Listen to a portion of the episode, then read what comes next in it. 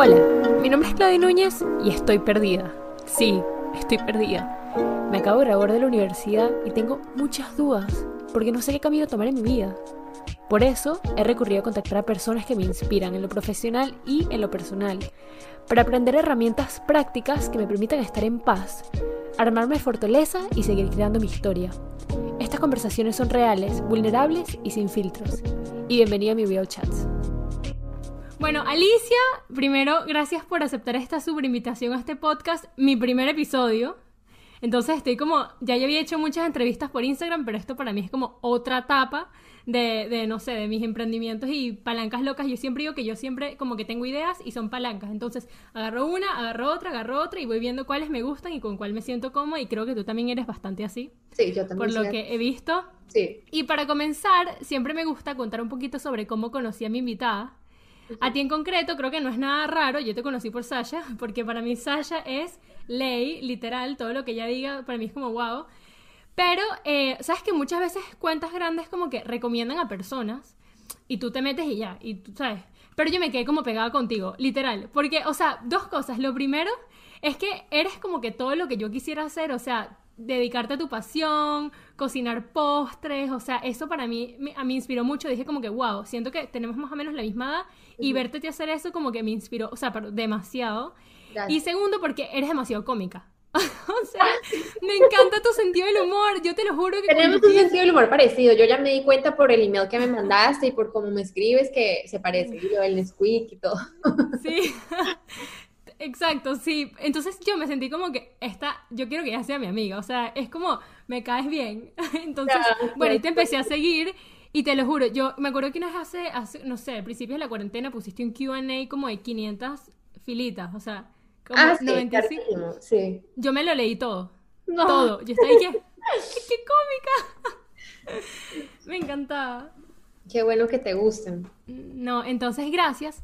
Y bueno, yo, eso es como la intro, pero para comenzar, siempre me gusta empezar con la misma pregunta.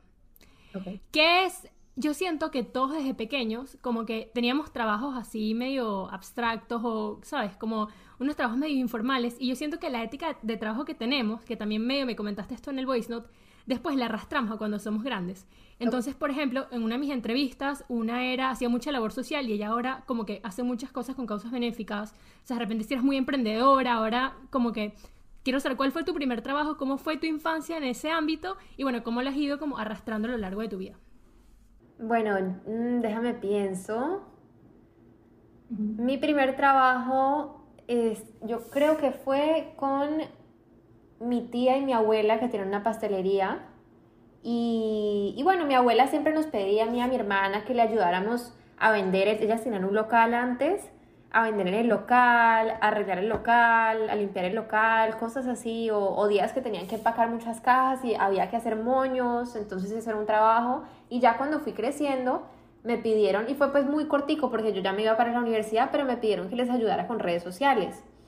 Entonces ahí fue, les ayudaba a veces a tomar la foto, y en ese entonces yo no tomaba fotos chéveres, pero pues tenía un- como un estilo, así fuera con el celular y, y a escribir el, el caption. Entonces ahí me quedó como ese, yo creo pues es una pastelería, eh, estaba el tema de Instagram. Es, yo creo que no, no me acuerdo de otro trabajo, la verdad, yo no he hecho mucho más. No, pero incluso lo que tú me contabas de pequeña. Ah. Es un- no es un trabajo, no es un trabajo, Pero quiere decir que tú tenías ya sentido de lo que es el trabajo, ¿sabes? Sí. Que Y- tú tienes que hacer algo para conseguir dinero. Sí, sí, tenía esa idea, sí. Y era ahorrado a veces. Si me, da- si me regalaban algo, el ratón Pérez, o yo lo, yo lo ahorraba en un cofrecito, yo era siempre así, toda así con mi platica, toda juiciosa. Em, pero mi trabajo, el primer trabajo sí fue ese. Y también cuando, cuando me mandaste el voice note, me contaste como que tú eras súper emprendedora de pequeña. Y eso Sí. me llamó mucho la atención porque siento que ahora como que ha dado un giro 180. Sí, era, ¿Sabes? pues nunca empecé nada, pero tenía ese deseo muy grande y era como muy propio porque no se lo aprendí ni a mi mamá ni a mi papá. Entonces era como algo muy propio de personalidad. Me acuerdo mucho de sentirme como la diferente en mi familia porque pues en mi familia nuclear, porque mi mamá es, es tranquila y em, todos son como de vidas muy sencillas y yo quería una vida gigante. Eh, ¿Sabes? Como que yo quería, yo quería eh, construir hoteles, lo que te contaba en el voice note que te mandé, y yo los dibujaba y yo le decía a mi papá, papi, mira los hoteles, y le ponía el apellido Correa, así como si fuera el Hotel Hilton, me imaginaba una cadena pues por todo el mundo, yo, que, yo tenía ese tipo de deseos y, y bueno, se quedaba pues en dibujo y después quería ser arquitecta y, y, ser la que construía el hotel y me quedé con esa idea y si no quería hacer bikinis y cortaba las licras del colegio, las de la ropa de, de gimnasia y trataba de formar un bikini y me imaginaba yo una super diseñadora y si no era eso yo quería ser Britney Spears, o sea, tenía un deseo como, como de, de dejar yo historia, de hacer cosas grandes y y de crecer bastante algo, algo mío propio. Desde muy chiquita, no sabía qué era, pero tenía ese deseo. Eso es un, yo le llamo ahora es un espíritu emprendedor, pero en ese entonces no, no sí lo es. Sí. No, porque yo también lo he sentido. Mira, yo, yo viví toda mi infancia en Venezuela y siempre sentía, o sea, yo me acuerdo de tener 10 años y yo siempre sentía como que algo en mi corazón que me decía, tienes que crecer fuera, como que este país te restringe mucho. Y yo siempre decía, quiero crear, no sé qué, pero quiero crear yo algo. ¿Sabes? Siempre no sabía qué, pero me gustaba tener las manos en algo. A mí también me encanta. Y, sí, y Alicia, ¿sientes que tu familia como que, aunque no sean eh, unas, sean unas personas más cómodas, no, no tanto de crear algo así tan arriesgado, porque tú has tomado un riesgo bastante grande, pero eh, medido, pero es un riesgo. Eh, ¿Sientes que tu familia igual? Porque siento que la familia es importante, o sea, ellos te han ayudado a soñar. Claro que sí, mi familia, yo, siempre, yo lo pienso mucho y cosas muy grandes que me han dejado, por lo menos mis papás, es que ellos, em, no, diferentes en sus carreras lo que han hecho, pero siempre muy, muy disciplinados y muy trabajadores los dos, eh, me han enseñado mucho la importancia de que en lo que sea que tú hagas, conócelo, ¿sabes? Estudia el tema bien. Mis papás son los dos muy, muy preparados en sus carreras, han estudiado, han leído, o sea, son personas muy académicas, entonces tengo eso que ellos me enseñaron con su ejemplo, porque a mí nunca me molestaron, nunca me jodieron que, que con el colegio, que hiciera las cosas, nunca me dijeron nada, pero ellos con su ejemplo me enseñaron, me dejaron eso muy claro y también siempre, siempre tuve el apoyo de ellos en el, en el sentido de que siempre todo lo que yo decía que quería hacer, ellos me decían que era posible, nunca hubo un un, uy, no, eso está muy difícil, no, jamás. Todo lo que yo quería hacer, a ellos les parecía posible y había como ese apoyo y ese amor y, uno crece pensando que sí, que sí, y eso es importante. Eh, mis padres también, pues sí, siempre todas las ideas, que sí, que sí, que sí, y mi papá también siempre me dijo, yo quería de niña, le decía, ¿qué tal si yo trabajo contigo? Porque me parecía chévere la vida de él y lo que hacía y, y tenía el tiempo para su, para su ejercicio y para todo y me, me dijo, no, eh, no pienses en trabajar conmigo, piensa tú en algo que te guste mucho, siempre me lo dijo, piensa en algo que te guste mucho y busca trabajar en eso. Y eso se me quedó grabado desde chiquitica y lo encontré. Wow, es que yo creo que la familia es muy importante y además siento que tú tuviste un buen balance, porque a mí, por ejemplo, mi mamá, algo que también le agradezco mucho es que mi mamá siempre me permitió soñar. O sea, yo le decía, yo quiero montar tú puedes hacer lo que tú quieras, nunca lo dudes. Y pero tú también tenías el otro lado, que es el lado de, de la ética de trabajo, que tú puedes soñar, pero tienes que trabajar. Y siento que eso es un balance súper lindo y, y las, las, familias son muy importantes, porque aunque uno no lo piensa, las familias al final como que son las que definen muy bien como tus ambiciones, tus sueños y si crees que vas a poder hacer lo que te plantees hacer en cualquier momento. ¿no? Tu autonomía también, eso es otra cosa que mi, mis papás me dejaron que les agradezco mucho el, ser yo tan independiente con, mis proyectos. Entonces, eso es importante porque, porque no puede ser tampoco que uno quiera hacer algo y los papás se lo monten, ¿sabes? Claro. Ellos siempre me han dejado muy sola en lo mío y, y en un momento de mi vida yo dije, uy, ¿por qué será que no me ayudan un poco más? Pero yo ahora miro para atrás y digo, qué bueno que no me ayudaron porque yo, yo me las busqué sola. Entonces, eso, eso me gusta de mis papás y, y es algo que yo repetiría si tuviera hijos. Estoy, no podría estar más de acuerdo. Mira, y después, eh, porque yo siempre digo a mis invitadas, para los que me están escuchando y no saben, yo siempre digo a mis invitadas que me manden como un podcast o un voice note contándome de su vida. O sea, quiero saber de su vida para yo también como que organizarme. Y me, tocaste un tema que en verdad yo nunca pensé en, tocar en una, en una, conversación que fue high school. Que para mí es como algo que yo siempre salto, pero yo siento que es muy importante, porque lo, que tú me contaste, yo lo estaba escuchando y yo decía, wow, es, es literalmente lo que a mí me pasó. Cuando estamos en high school, también lo cuento porque sé que me siguen muchas personas de mi edad y ahora es como que el momento en el que estamos reflexionando sobre cómo, ¿sabes? cómo hemos vivido, porque es como que el año que el momento que te gradúas de la uni, que tienes que hacer cambios, whatever, whatever.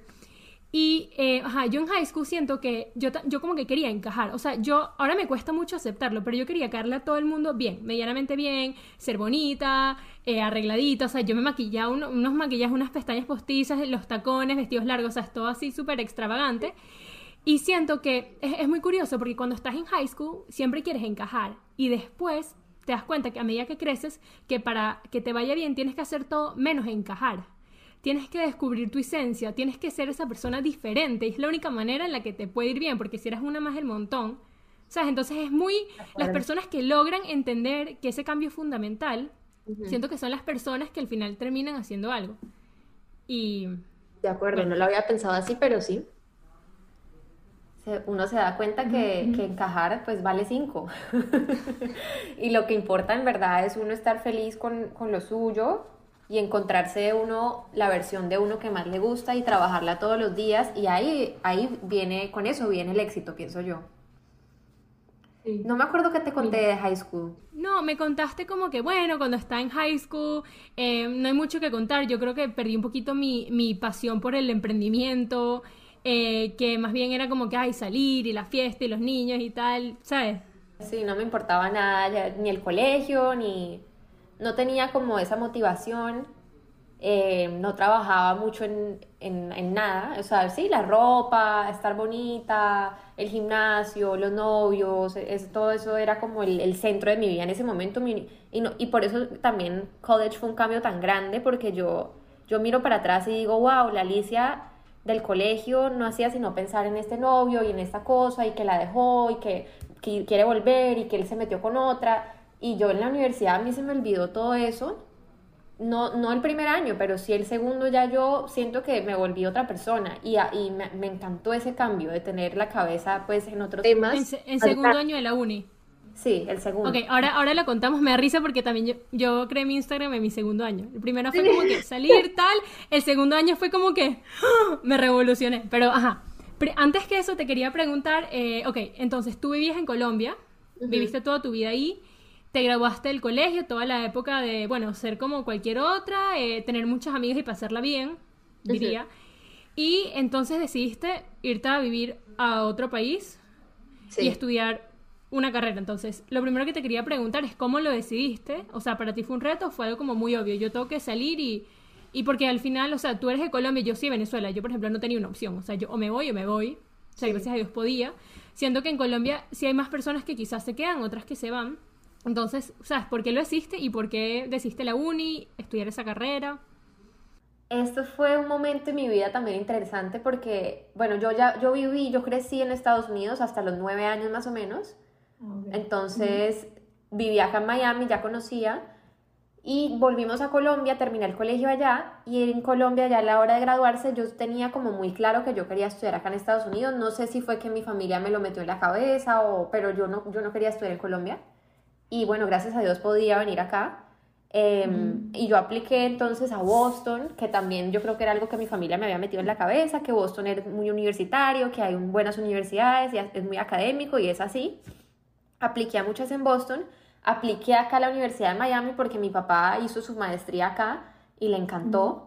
Entonces tenía el tema de que él es alumno, entonces alumni, bueno, eso de pronto me ayudaba a entrar. Yo no fui muy buena estudiante en high school, entonces tenía como ese temor.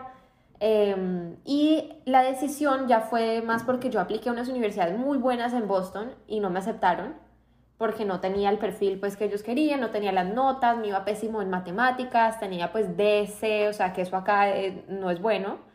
Em, y, y ya en la que me aceptaron en Boston, que creo que ya no recuerdo cuál es, en la que me aceptaron era tan parecida a la Universidad de Miami que yo dije, prefiero Miami, porque yo ya conozco, yo desde chiquita quise volver a Miami, me encanta vivir acá, yo tengo muchos recuerdos lindos del mar, de, de toda la vida acá, entonces yo me, me devolví a Miami y, y, más que por la universidad fue por el lugar, a mí me encanta Miami y quise volver, así la tomé la decisión. Claro, pero te enfrentaste como una Miami distinta, me imagino, porque... Sí, diferente, porque hola. claro, no, exacto, una cosa es vivir con tus papás en Miami con tus papás y otra cosa es ahora te fuiste sola y, y, o sea, yo siento que todas las vías, eh, esto es como que una realidad que es con la que estoy luchando ahora, yo siento que siempre nos vendieron que el adulte, la adultez es como más interesante y de repente te lanzan, te gradúas del colegio y todo el mundo, uh, nos vamos a la uni, te lanzan y es como, ¡Ah! estoy sola. Sí, sí, sí, sí. ¿Cómo fue tu experiencia así? El primer año, gracias a Dios, llegué con mi amiga Mario Osorio, que se graduó conmigo del colegio, y ella también entró a UM. Entonces fue lo máximo porque nos, nos hicimos juntas en el cuarto, fue mi roommate el primer año, tenía esa compañía, tenía mi novio de Colombia en ese entonces. Él estaba como viviendo entre acá y entre Cali, entonces tenía, lo tenía él y lo tenía su familia.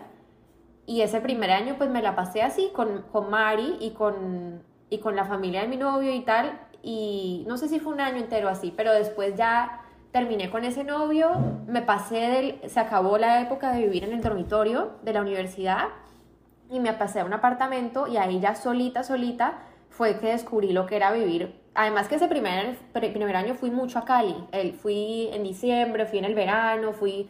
O sea, yo sentía todavía que yo vivía en Colombia, pero que yo estaba en Miami unos meses, porque el semestre no es tan largo.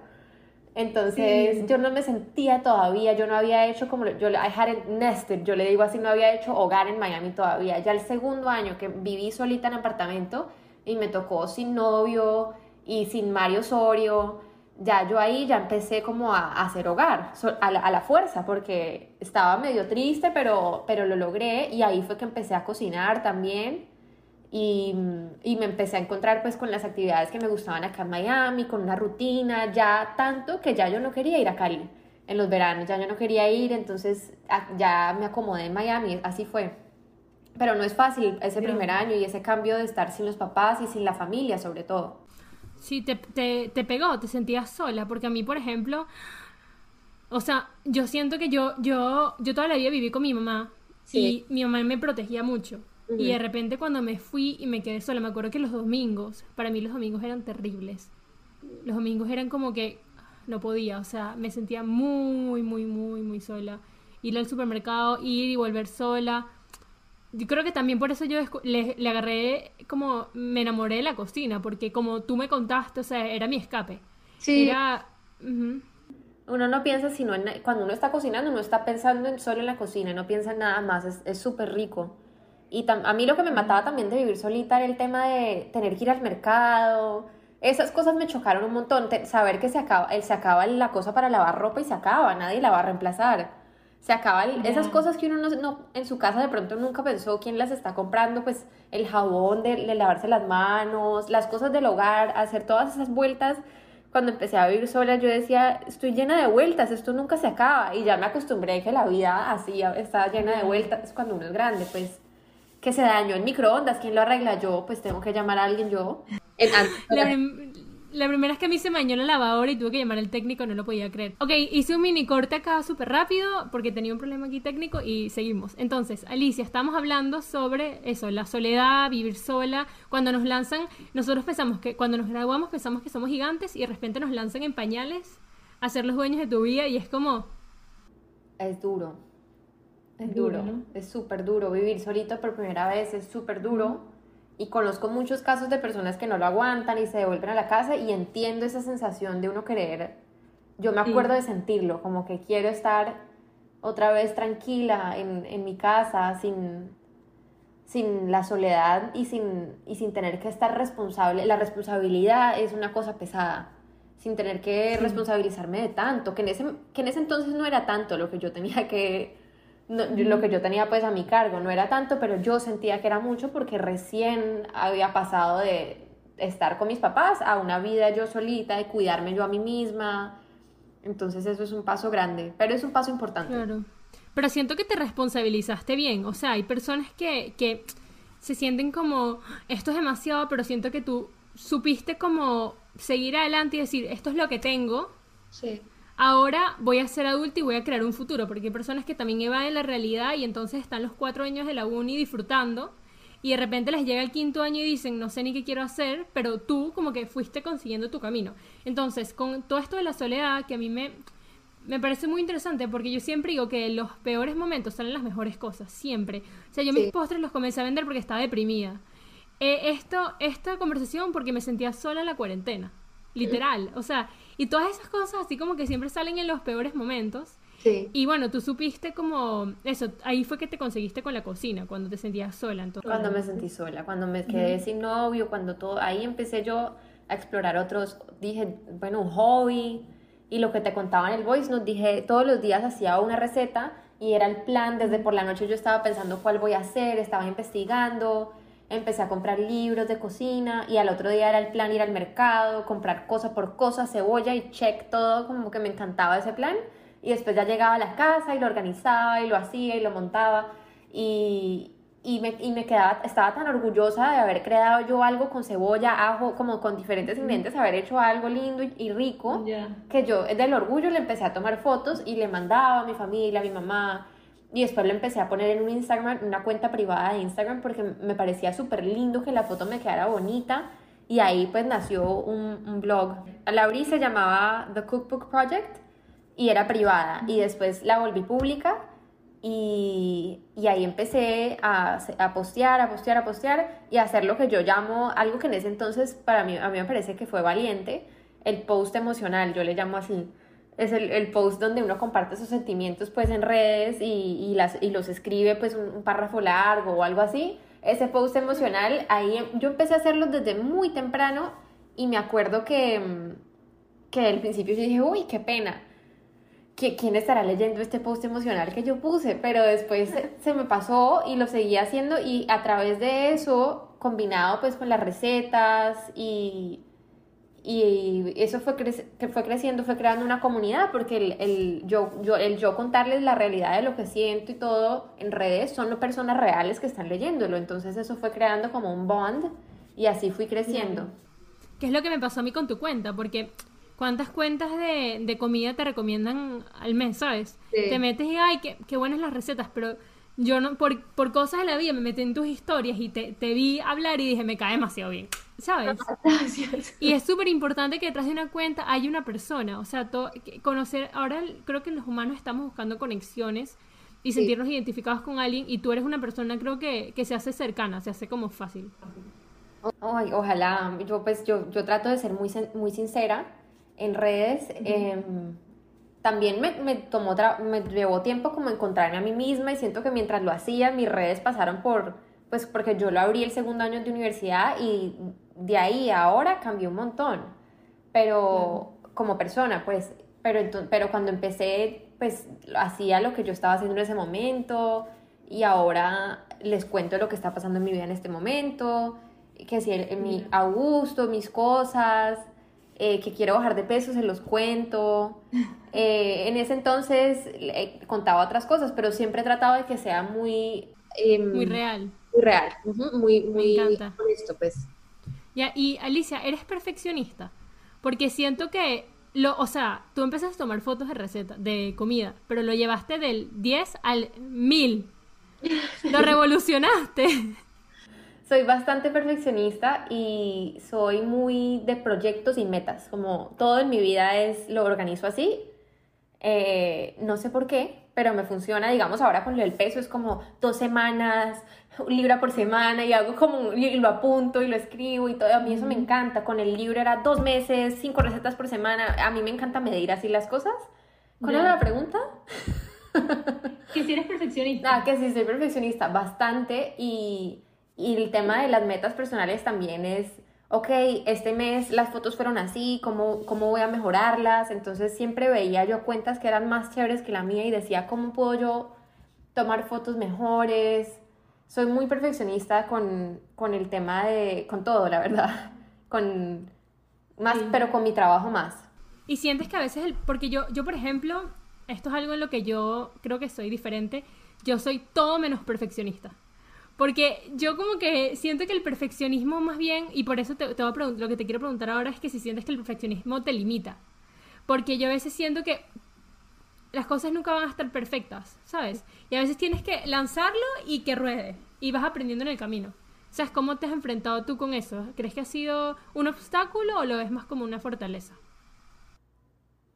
Y, no, es, no es blanco y negro, o sea, a veces es una fortaleza porque me, me motiva mucho a, a, ser mejor en lo que hago, eh, a, mejorar pues mis habilidades, sea lo que, lo, que sé de fotografía o lo que sé de cocina o lo que leo sobre ser empresaria, todo, ser perfeccionista como que me da un drive muy fuerte, pero a la misma vez, o sea, sí, a veces es de pronto un poquito pesado, me frustro más rápido, las personas perfeccionistas de pronto se frustran más rápido, se ponen de pronto más peso encima eh, de lo que deberían, o más presión, yo, yo me pongo mucha presión y nadie, yo a veces me digo a mí misma, pues ¿por qué? Si nadie, nadie te está presionando, eres tú sola.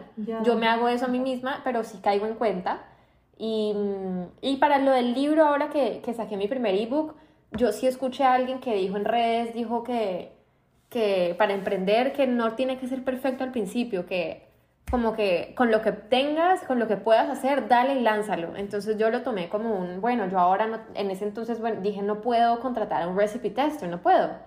No puedo contratar a una persona que me lea todo el libro y que, porque por esas cosas cobran. No, no puedo contratar a una persona que lea página por página y revise, o no, había muchas cosas, no puedo contratar una persona que esté conmigo limpiando y cocinando para moverme más rápido y yo me, me, hubiera venido bien un par de manos más para tomar fotos más chéveres, para, para muchas cosas.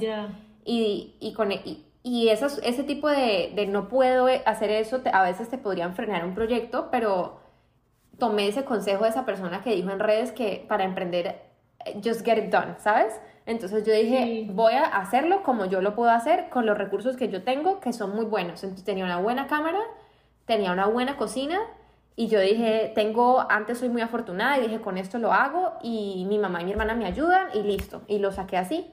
Y no, el libro no es perfecto y yo pues he tenido que montar otra versión porque de, golpe se me fue un errorcito eh, y, y, lo vuelvo a subir y a las personas que... Y se los he mandado de nuevo a las personas, pero, pero es un libro que se nota que, o sea, las personas me lo agradecen, que estaba hecho con cariño y... Es artesanal. Sí, y me esmeré por explicar a mi manera, en mis palabras. De pronto no es the way una recipe should be written, eh, pero sí está, está muy bien escrito en el sentido, o sea, yo con mi estilo, pues con, yo quería que se escuchara como si yo te estoy diciendo cómo hacerlo cuando lo lees. Entonces, y me parece que eso hizo que el libro fuera, eso, fue un plus, no fue, no fue un minus, eso fue un plus. Eh, a la gente le gustó que fuera cálido, que que las descripciones fueran personales, que los pasos estuvieran bien explicados, pero, pero reconozco pues que no fue un libro perfecto. Y más adelante cuando yo tenga pues todos los recursos del mundo que pienso tenerlos para hacer un libro, un cookbook así bien, bien wow y con todas las fotos con, que me esté ayudando gente y que haya un equipo, cuando yo lo pueda hacer así, se hará así, pero mientras tanto, you have this. o, o quizás esa, ese, that's your gift y eso es pues lo que te va a caracterizar. Lo bueno es que tu perfeccionismo, siento que es un perfeccionismo que te lleva a entender las cosas que puedes mejorar y como que entonces te sigues exigiendo e intentas hacer más. O sea, lo viste, hiciste otra versión y ahora en tu próximo libro seguro hay cosas que has aprendido que las corregirás. Uf, pero... pero que la gente, la gente me puso muchas quejas sobre, el, sobre las tazas, entonces ahora estoy súper que no, que, que tengo que poner gramos también. Eh, la gente me puso quejas sobre qué más me pusieron quejas. También es que yo le agradezco a mis seguidores, somos como, tenemos ese bond muy cercano y me... pero porque tú eres así, eso es porque tú eres cercana, entonces la gente siente que tú eres approachable. Me lo dicen todo y me dicen, mira, para el próximo, fíjate pendiente, pilas, que tienes que poner esto así, y yo listo, listo, y me han ayudado en verdad, para el próximo estoy developing una checklist de cómo voy a, a revisar cada página del libro para que que, o sea, para, para, que sea mejor, para asegurarme que las medidas están en, de both ways y, y que la descripción diga el tiempo que te toma hacer la receta, eso me lo pidieron, lo estoy haciendo, entonces yo pues agradezco que mis seguidores sean tan honestos conmigo y que también sean tan understanding de que esto fue my first baby, pues, y que ya. va a estar más chévere. No, bueno, ok, primero, o sea, me parece increíble eh, que, que, lo, que seas tan así, porque muchas personas que siempre intentan parecer ser perfectas y eso al final es un defecto, porque nadie es perfecto, entonces nunca vas a nunca vas a poder como que portray perfection. Y bueno, y la gente te va a juzgar más, eso es otra cosa. Y, okay, y retomando el tema de, de, cuando comenzaste tu Instagram y cuando comenzaste las recetas, ¿en qué momento te diste cuenta? Ok, esto es un negocio y cómo comenzaste a monetizarlo. Eso, por ejemplo, es algo con lo que I really struggle, porque yo soy muy apasional y el tema de hacer dinero ah, me cuesta. Me cuesta cobrarle a alguien, no puedo. Ok, a mí eso no me costó tanto trabajo porque como te contaba en las voice notes, no sé si te conté, la, la, pequeña Alice que todavía vive dentro de mí en alguna parte bien profunda, era muy money oriented y no en el mal sentido, mi mamá me ayudó a ver que eso no era una cualidad negativa, eh, porque mucha gente a veces pues piensa que sí lo es, la ambición y el, tener, y el ser money oriented no es negativo. Eh, es más bien una manera de, pensar y desde muy niña la tenía. Mi hermana, yo sí, eso sí te lo conté, mi hermana siempre me, me, jode porque yo de niña le cobraba eh, por cuando usábamos CDs o, cassettes, esas cosas, para ver películas o series teníamos CDs, no había Netflix, entonces yo tenía mis CDs, ella tenía los suyos y si ella se quería ver mi show, yo le cobraba por el alquiler de mis CDs y, y, si lo entregaba tarde le cobraba también, si lo devolvía tarde. Entonces siempre tenía y mi mamá me dice que ella me prestaba 3 dólares y yo era mami. ¿Qué hubo? ¿Dónde están mis 3 dólares? Mis 3 dólares y mis 25 centavos, mami, ¿dónde están? O siempre era como... Entonces eso, apenas yo vi que había un potencial, yo, yo tenía el blog, creció un poquito y yo vi que había un potencial como de... ¿Como cuántos seguidores tenías en ese momento? Uy, para acordarme, pero no eran más de 10 mil, no eran más de 10 mil. Y yo dije, aquí, bueno, vamos a ver. Y eh, salió la pequeña Alice dentro de mí que estaba bien money oriented y dijo, ¿qué, qué voy a vender entonces? Y ya. empecé. Y, sobre eso dijiste una frase que, mira, la anoté y todo porque me encantó y la, y la tengo que decir acá. Dijiste, cuando te reencuentras con tu ser más puro, esto literalmente como lo dijiste, yo, o sea, poeta, cuando te reencuentras con tu ser más puro, lo que eres de pequeña es cuando eres más feliz. y tú de pequeña eras muy como entre, emprendedora, querías hacer cosas, crear ideas. Sí. ¿Y te salió? ¿La pequeña Alice volvió? Cuando me cuando dejé yo yo creo que ella siempre estuvo ahí, pero cuando yo la volví como a dejar respirar y salir, han sido los años más felices de mi vida como yo cumplir los deseos de, de, la pequeña Alice y todas esas cosas grandes que yo quería de niña, estarlas cumpliendo poco a poco me hace súper feliz. Entonces yo creo que eso es algo muy cierto para, para, muchas personas. Esos, esos sueños y deseos que tú tenías de niño, de niña, eso es, eso es your purest self. Entonces cuando tú te, te reencuentras con eso, vas a estar muy contento, pienso yo. Y, y para contarte de lo de la plata, ahí ya empecé a vender postres y cada vez más empecé, eso me tomó tiempo también definir cómo era, porque los postres em, daban algo de dinero, pero era mucho trabajo para el esfuerzo, era mucho esfuerzo. Binder, binder, done that. 5 de la mañana se me queman los postres. Es una tragedia para gente.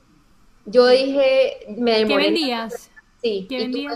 Tuve, un profesor que, que me dijo, mira, tú estás mm, manejando tres horas diarias o cuatro, te estás despertando a esta hora. Él me dijo, manejar es un engaño porque tú sientes que tú estás trabajando durísimo, porque, está, porque manejar cansa, porque estás eh, metiéndole horas, pero en verdad manejando tú que no ganaste nada de plata, perdiste tiempo. Entonces me dijo, él, él, organizaba la semana en actividades verdes y actividades rojas. Las verdes eran money making y las rojas eran no money. Entonces, ¿Qué profesor es ese? ¿Me puedes dar su contacto? Este creo que Lo necesito en mi vida. selling era él y me dijo, las rojas son no money. Me dijo, ¿cuánto rojo hay en tu semana? Y yo dije, uy, sí. Entonces había que cancelar la manejada. Y ahí salieron las clases de cocina y ahí me empezó a ir mucho mejor. Y de ahí surgió la idea del, del yo siempre, el cookbook siempre tuve la idea, pero quería pues un cookbook de pasta dura. Y para eso yo siempre pensaba, no, I'm not there yet, todavía nadie lo compraría. ¿Cómo voy a hacer para, para imprimirlo? ¿Con qué plata lo imprimo? cómo hacer para ship it. todo eso me frenaba, pero con el tema de las clases de cocina, que surgió porque quise cancelar el tema del delivery, entonces hacer algo en mi casa, eh, mucha gente en Instagram me escribía y me pedía el recetario. Solo te compro el recetario. Yo no pude ir a la clase, pero véndeme el recetario. Y yo ahí dije, ve, un librito digital. Y ahí salió el ebook. Y ya. Y eso fue mejor porque también fue siempre, siempre pensando cómo puedo yo no es por mal, esto tampoco es un pensamiento, siento que va a sonar mal como lo dije en mi cabeza, pero ¿cómo puedo trabajar menos y ganar más más rápido? O sea, que no sea mi día, un, que yo no sea esclava pues de la cocina y ganarme un dinero. Y también llegó un momento en mi vida que yo dije, ya, ya me estaba graduando y dije, yo puedo eh, alquilar apartamento, puedo pagar seguro médico, puedo comprar un carro. No, entonces me, como que me dije a mí misma, tienes que hacer algo diferente. Y ese fue el proyecto del libro. Wow, Alicia, nosotros necesitamos una conversación en privado sobre cómo hacer dinero, por favor. te lo juro. Porque sí, eso de las actividades en rojo y las actividades en verde creo que se me va a quedar para el resto de mi vida.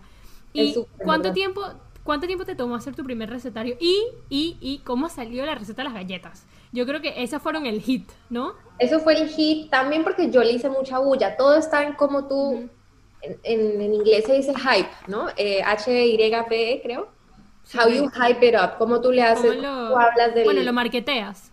Sí, lo, ajá, cómo tú lo marketeas. Si tú no le haces eso, ¿quién te va a comprar? Nadie te va a comprar nada. Entonces eso también está...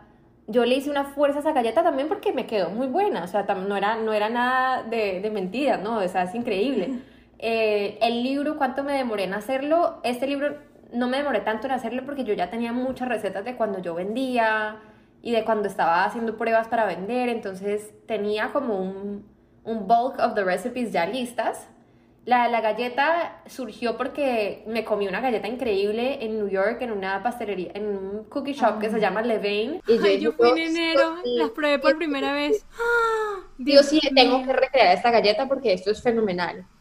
Y yo, y yo decía, yo me quiero llenar de ventas y que hagan fila para comerse una galleta. Yo dije, yo tengo que lograr eso. Y bueno, le trabajé y empecé a buscar eh, por qué la receta de la Infuse quedaba gorda, por qué y empecé a buscar en Google, why do cookies grow, por qué se aplastan. Pues Google, te dice todo, la verdad, o por qué las galletas, qué puedes hacer para que no se rieguen tanto. Em, y veía, vi videos de cómo hacen las de Levain y vi que la gente agarra la bola y no le hacen así, no, la agarran y la tiran a la bandeja y la hornean y yo era como una, mm, una, masa como no muy redonda, entonces me empecé a fijar en todos esos detalles, vi que muchas eh, copycat recipes de Lorraine tenían harina para tortas y yo dije, ¿qué será esta harina para torta? Y me empecé, aquí estoy revelando demasiada información de mi Pero yo no tanto porque todo eso yo lo he escuchado por Sasha. Ella contó Ella contó. harina para torta que se hace con con polvo, no, con maicena. Sí, es una harina muy finita, muy finita que eh, como la 000, creo, que venden en Europa, le dicen así. Sí, sí. Súper harina de pastelería, pero más finita que la harina de pastelería. O sea, como, como si tú la cerniste un montón de veces.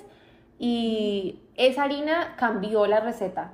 También pues descubriendo qué chocolate y que si estaba, qué cantidad de chocolate, qué cantidad de mantequilla y si más cantidad de azúcar morena, porque todo eso fue un tema, pero eh, eh, el producto pues fue genial al final y, y, Sasha, se lo llevé a Sasha, le encantó y ella le hizo, le hizo mucha fuerza en redes, entonces eso también fue una bendición, una ayuda muy grande obviamente, porque ya la galleta ya era popular por ella y entonces la clase que yo de cocina que hice con la galleta mm, se vendió un montón, o sea, yo creo que alcanza, ya alcancé a tener más de 100 estudiantes para esa clase y era porque la galleta se había vuelto pues medio famosa por ella y después cuando a la hora de sacar el libro yo ya tenía toda esa historia con la galleta y eso ayudó. Y tenía también toda la historia de que yo ya había vendido postres por mucho tiempo, casi dos años, entonces eso fue muy, muy... Ayudó. Ayudó, sí. Me da yo creo... Algo que he aprendido con tu historia, que es algo que yo siempre he pensado, es que, o sea, el éxito, digamos, digamos el éxito, pero que te vaya bien, que tú puedas hacer algo con lo que te, que te dé felicidad no es lo que la gente piensa, o por lo menos para la mayoría de las personas, no es que tú hiciste una cosa y te fue bien. No, es todo un track record de hacer 100 cosas y quizás una te da un 20%, otra te da un 10, otra te da un 50%, pero tú tienes que ser una persona incansable y de verdad creer en tu proyecto para seguir siempre estar en constante evolución y, constantemente inventando. Así es, así es. ¿No? ¿No? es una línea recta y es, yo, yo le llamaba, tú lo dijiste súper bien, súper, me encantó como lo dijiste, pero yo le llamaba siempre las ramitas del negocio. Entonces digamos que el negocio es un árbol y yo siempre pensaba, bueno, le saco una ramita por aquí. Que necesito en mi vida. A ver qué pasa con, con, esta ramita. Otra ramita por aquí, a ver cómo le va. Esta ramita, si fracasó, pues la corto. Eh, otra ramita, y iba sacando ramitas hasta que una ramita sí dio al uso, pero no sé cómo decirlo. Pero yo me acuerdo cuando ya el por fin, primer día de ventas con el libro, o yo hablo con mi mamá por teléfono y, me, y le cuento y le digo, mami, no, lo, no me lo creo, o sea, y me pongo yo a llorar y, y, y ella, y ella por teléfono me dice, mi amor, qué bueno que estés viendo el fruto pues de tanto, de todo este tiempo, porque yo le dije, yo le dije en inglés, le dije, mami, it's been so long, tipo, para que por fin yo haga, tenga éxito verdadero, como que, que ya yo pueda vivir de esto, así yo me sentí en ese momento, dije, ya yo con esto puedo. Y, y, eso me causó pues lágrimas porque vinieron muchas ramitas antes de poder, entonces, y, y, años de trabajo y de sentir como, uy, yo sí que me muevo despacio, ¿por qué será que fulana lo logre yo no? De mucho es así. Y, ya... en, las redes, en las redes es muy visible. Entonces tú ves, muy, es muy tan, o sea, yo por ejemplo conozco muchas personas que, que comenzaron conmigo que ya les va increíble yo porque soy una persona mucho más apasional, entonces para mí el tema de los, del dinero siempre ha sido... Pero digo, pega, porque tú ves a las personas, entonces te comparas inevitablemente. Y me imagino que ver que you were making it... Puedo morir. Ahí yo, yo no lo podía creer. Además que fue en un momento, Dios gracias, o sea, que lo necesitaba. Yo llevaba, desde un poco antes de graduarme en la universidad, me entró un estrés de no, como el, el, yo tengo un amigo que le llama el, el no me acuerdo, como el, es como un midlife crisis, pero cuando uno recién se gradúa en la universidad, y, y me entró eso.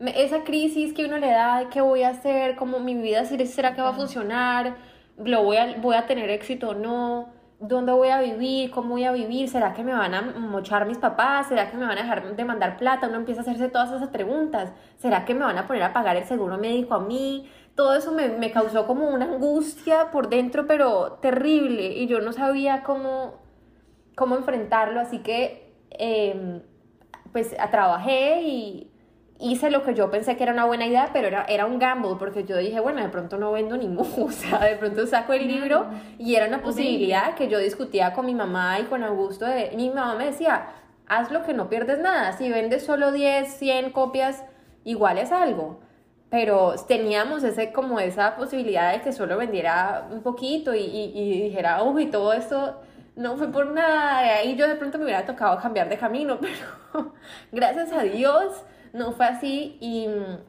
y, tuve ese, es, pude sentir esa calma ahora en este momento de mi vida que es tan angustiante y tú sé, sé que me entiendes. I finally relaxed un poquito. Entonces fue muy lindo. Yo quiero llegar a eso. Vas a llegar, vas a ver, es con determinación. Sí, total.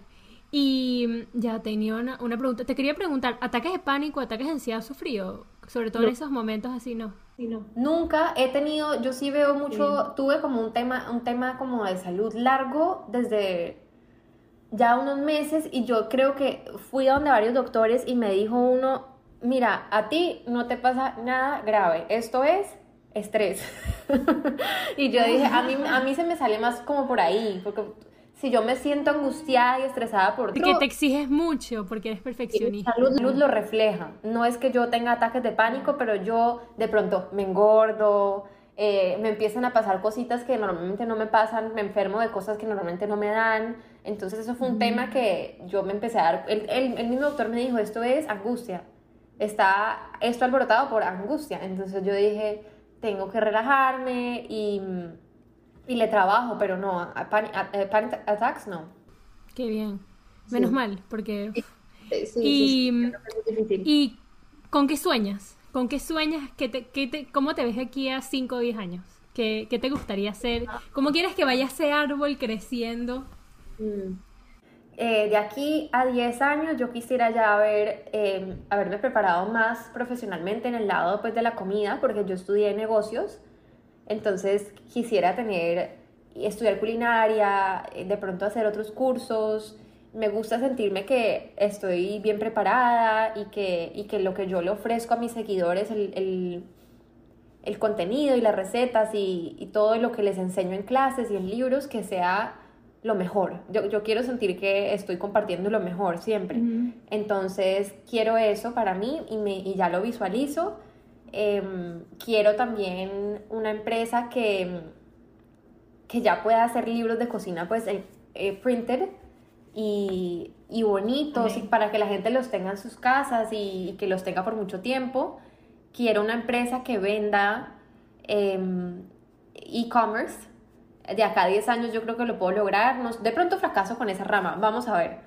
Pero tengo esa idea de sacar esa ramita, de, de vender en línea eh, objetos diferentes, todavía no sé exactamente cuáles, pero me encantaría. Y, y bueno, tener eso, esas ventas bien montadas, las del e-commerce y las de los libros. Y yo me veo también con una casa de acá a 10 años, no sé si lo logre, pero ese es un gran sueño mío como un poquito aparte de lo laboral, es una casa, cocina. mi cocina, una casa que yo decoré, que yo medio remodelé de pronto, em, una casa y, mm, una familia de aquellos años todavía no, pero la casa sí, no sé por qué tengo ese deseo de la casa antes de la familia, pero y me encantaría ya montar de pronto unos unos espacios o unos, para empezar, que sea como una cocina estudio en la que se puedan dar clases, en la, en la que trabajen más personas conmigo y, y, sea pues una cocina muy bonita porque como se van a tomar las fotos ahí, que tenga una nevera de buen tamaño para todas las pruebas que hay que hacer de recetas y que yo tenga un equipo que pueda comer conmigo para que no sea solo yo la que come y hacer los libros ahí, las publicaciones de Instagram ahí, las colaboraciones con marcas ahí y las clases de cocina ahí y también em, que, se, que, que de ahí de pronto nazca como un pequeño espacio donde la gente pueda comer y sentarse y todo. Y mm, ahí no tengo muy clara cómo va a ser esa rama y cómo va a ser esa idea. Lo tienes muy claro, déjame decirte. Eso está demasiado bien visualizado. Yo creía que yo lo tenía claro. Tú lo tienes, o sea, de completamente mm, de pronto, a mí me parece que esa idea todavía no la tengo muy, no sé cómo sería esa cocina y cómo, cómo así que después un mini restaurante al lado, no sé qué espacio se daría eso, pero me imagino la idea de tener un equipo y un espacio en el que este trabajo se hace en ese espacio y ya no más en mi cocina y tener más ayuda para hacer más, más rápido y, y poder, también a mí me cuesta mucho trabajo eh, mantener el contenido pues, de, Instagram cuando estoy haciendo los libros, porque no me da el tiempo o, termino comiendo de más o no, no es sostenible pues hacer tantas recetas al día para una persona que vive solita o que vive con el novio solamente. Entonces eso ha sido un tema, pero estoy encontrando el balance, pero me gustaría que fuera en un lugar donde todos comiéramos y fuéramos un equipo y que digamos eh, Mariana prepara tal cosa, Valeria prepara tal otra, Martín prepara tal otra, y, yo pruebo y dirijo, y yo estoy aquí preparando la cuarta cosa, y así nos moveríamos súper rápido, y me encantaría. No sé si eso sea posible, pero esa es la idea. Yo creo que sí. No, no, yo no creo, yo estoy 100% segura. Gracias. 100%, segura. Tenía una idea ahora, se me fue, era sobre, bueno, no importa, pero te quería hacer otra pregunta. Eh, ¿Tienes algún miedo algún miedo que tú, que tú tenías cuando estabas comenzando, que sentías que te paralizaba y que al final nunca ocurrió. O sea, algo que te da miedo y al final nunca pasó. Y fue como, ¿por qué esto me daba tanto miedo? No, no lo entiendo. Ok, tenía algo que me... He tenido muchos mini miedos. Un miedo que me acuerdo mucho era el de dar clases de cocina. Me daba pánico que llegaran a mi casa y que vieran que yo, que yo estaba chiquita, porque la gente que me sigue no son necesariamente personas de mi edad.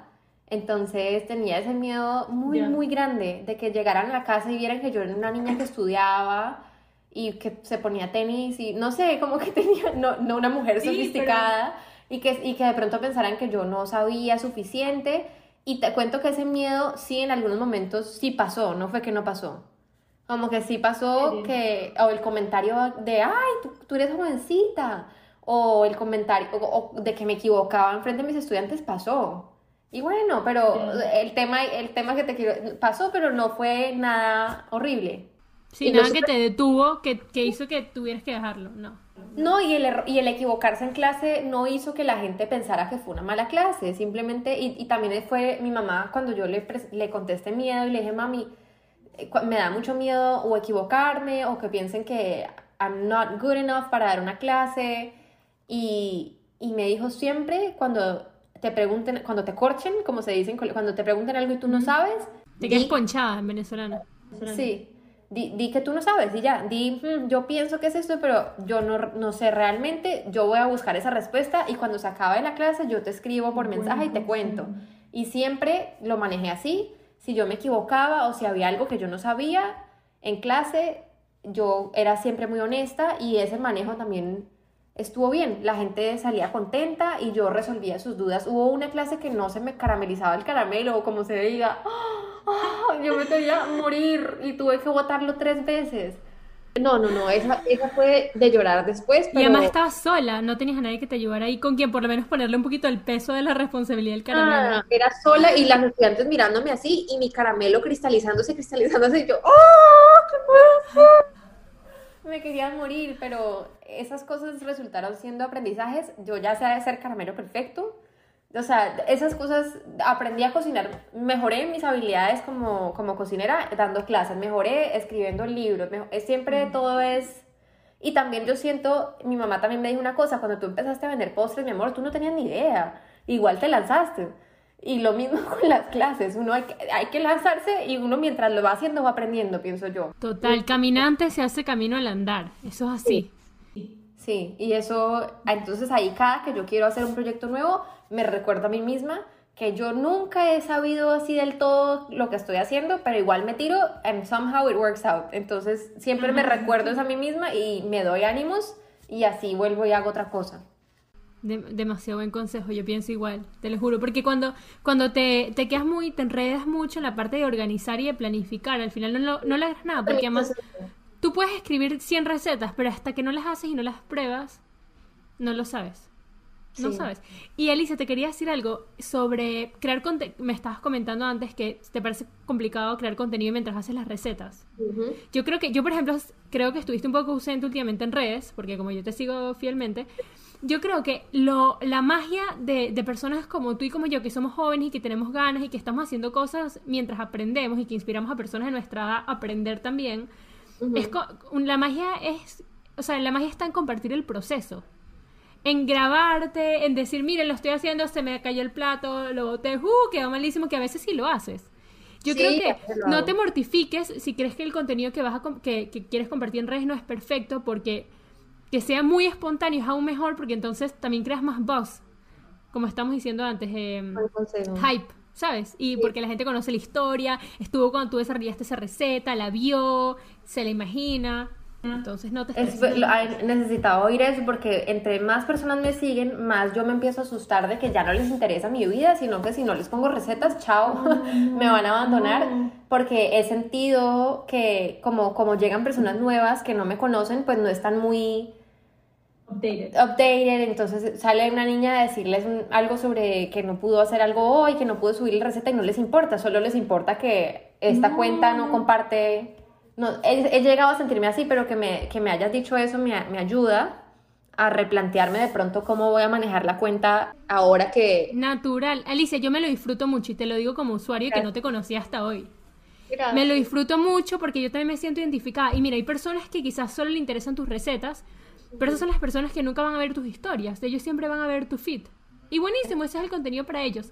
Pero hay personas como yo que me siento identificada contigo, que me gusta mucho lo que haces, que te quiero comprar el próximo ebook y te tengo que todavía que comprar este. Y me gusta saber la historia detrás, porque a mí me divierte y me, me gusta saber, me encantan las historias de tus crocs y de cuando limpiaste y que querías hacer la dieta todo eso entretiene y te hace una persona más humana y también hace que crees como una relación más personal. O sea, no creas que lo estás haciendo mal y las personas que no les guste, bueno, que se queden con el fit y que no vean tus historias.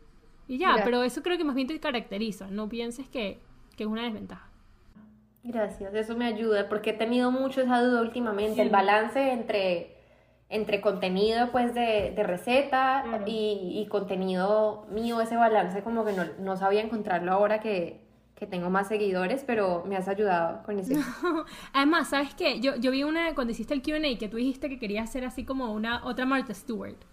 Sí. Y ella, esas mujeres eran mujeres así inquebrantables, perfectas, súper estéticas en ese momento no existían las redes sociales, ellas no podían hablar con nadie en vivo. Entonces, o sea, si tú quieres ser como ella y te quieres comparar y hacer más o menos algo parecido a lo que hace ella, no, no lo puedes hacer porque estamos en otra generación. Nosotros somos la, generación de relevo que usa TikTok, que habla sobre su vida, que es más abierta, que enseña el behind the scenes. Yo, por ejemplo, a mí, lo que decías del hype, yo me sentí también súper identificada porque yo cuando vendí mis postres, yo compartí los seis meses que hice, que hice el recipe development, o como se dice, el recipe developing, Sí.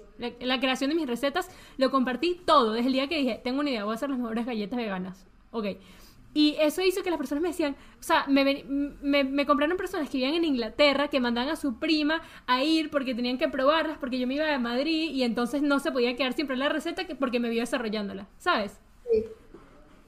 Tiene, que, tiene mucho que ver. Sí, sí, me voy a relajar con eso porque pues y también otra cosa que me estoy tratando de decir a mí misma, que es más fácil decirlo que hacerlo, pues con, con las redes y todo, el que no le guste, pues chao.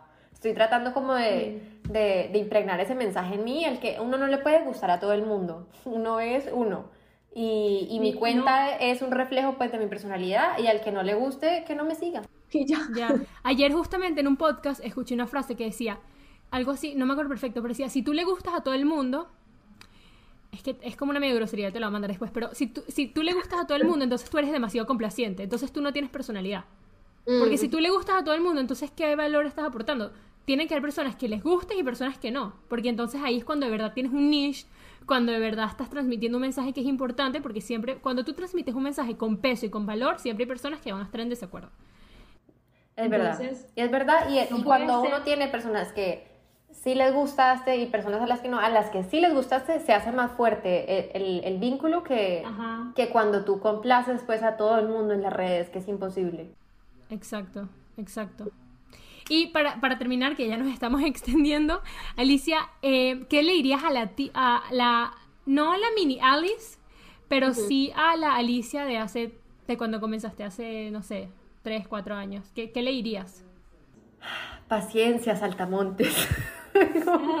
no hay que llegar tan rápido a las cosas y, y, todo lo que tú estás haciendo te está, te está enseñando algo, todo lo que tú estás haciendo que tú sientes que es inútil, que no creces, que no llegas, todo lo que tú estás haciendo lo estás haciendo por algo, te está dejando un aprendizaje, te está formando de alguna manera y te va a servir en el futuro, todo, todo, absolutamente todo. Entonces, no te afanes, y valora cada experiencia, cada experiencia de trabajo, cada experiencia de vida. Todos sus proyectos han sido valiosos, así tú eh, en este momento no lo creas, pero vas a ver que más adelante todo, todo se conecta. Todo lo que tú aprendiste, lo que estudiaste, lo que hiciste, lo que empezaste, lo que dejaste, todo va a conectarse poco a poco.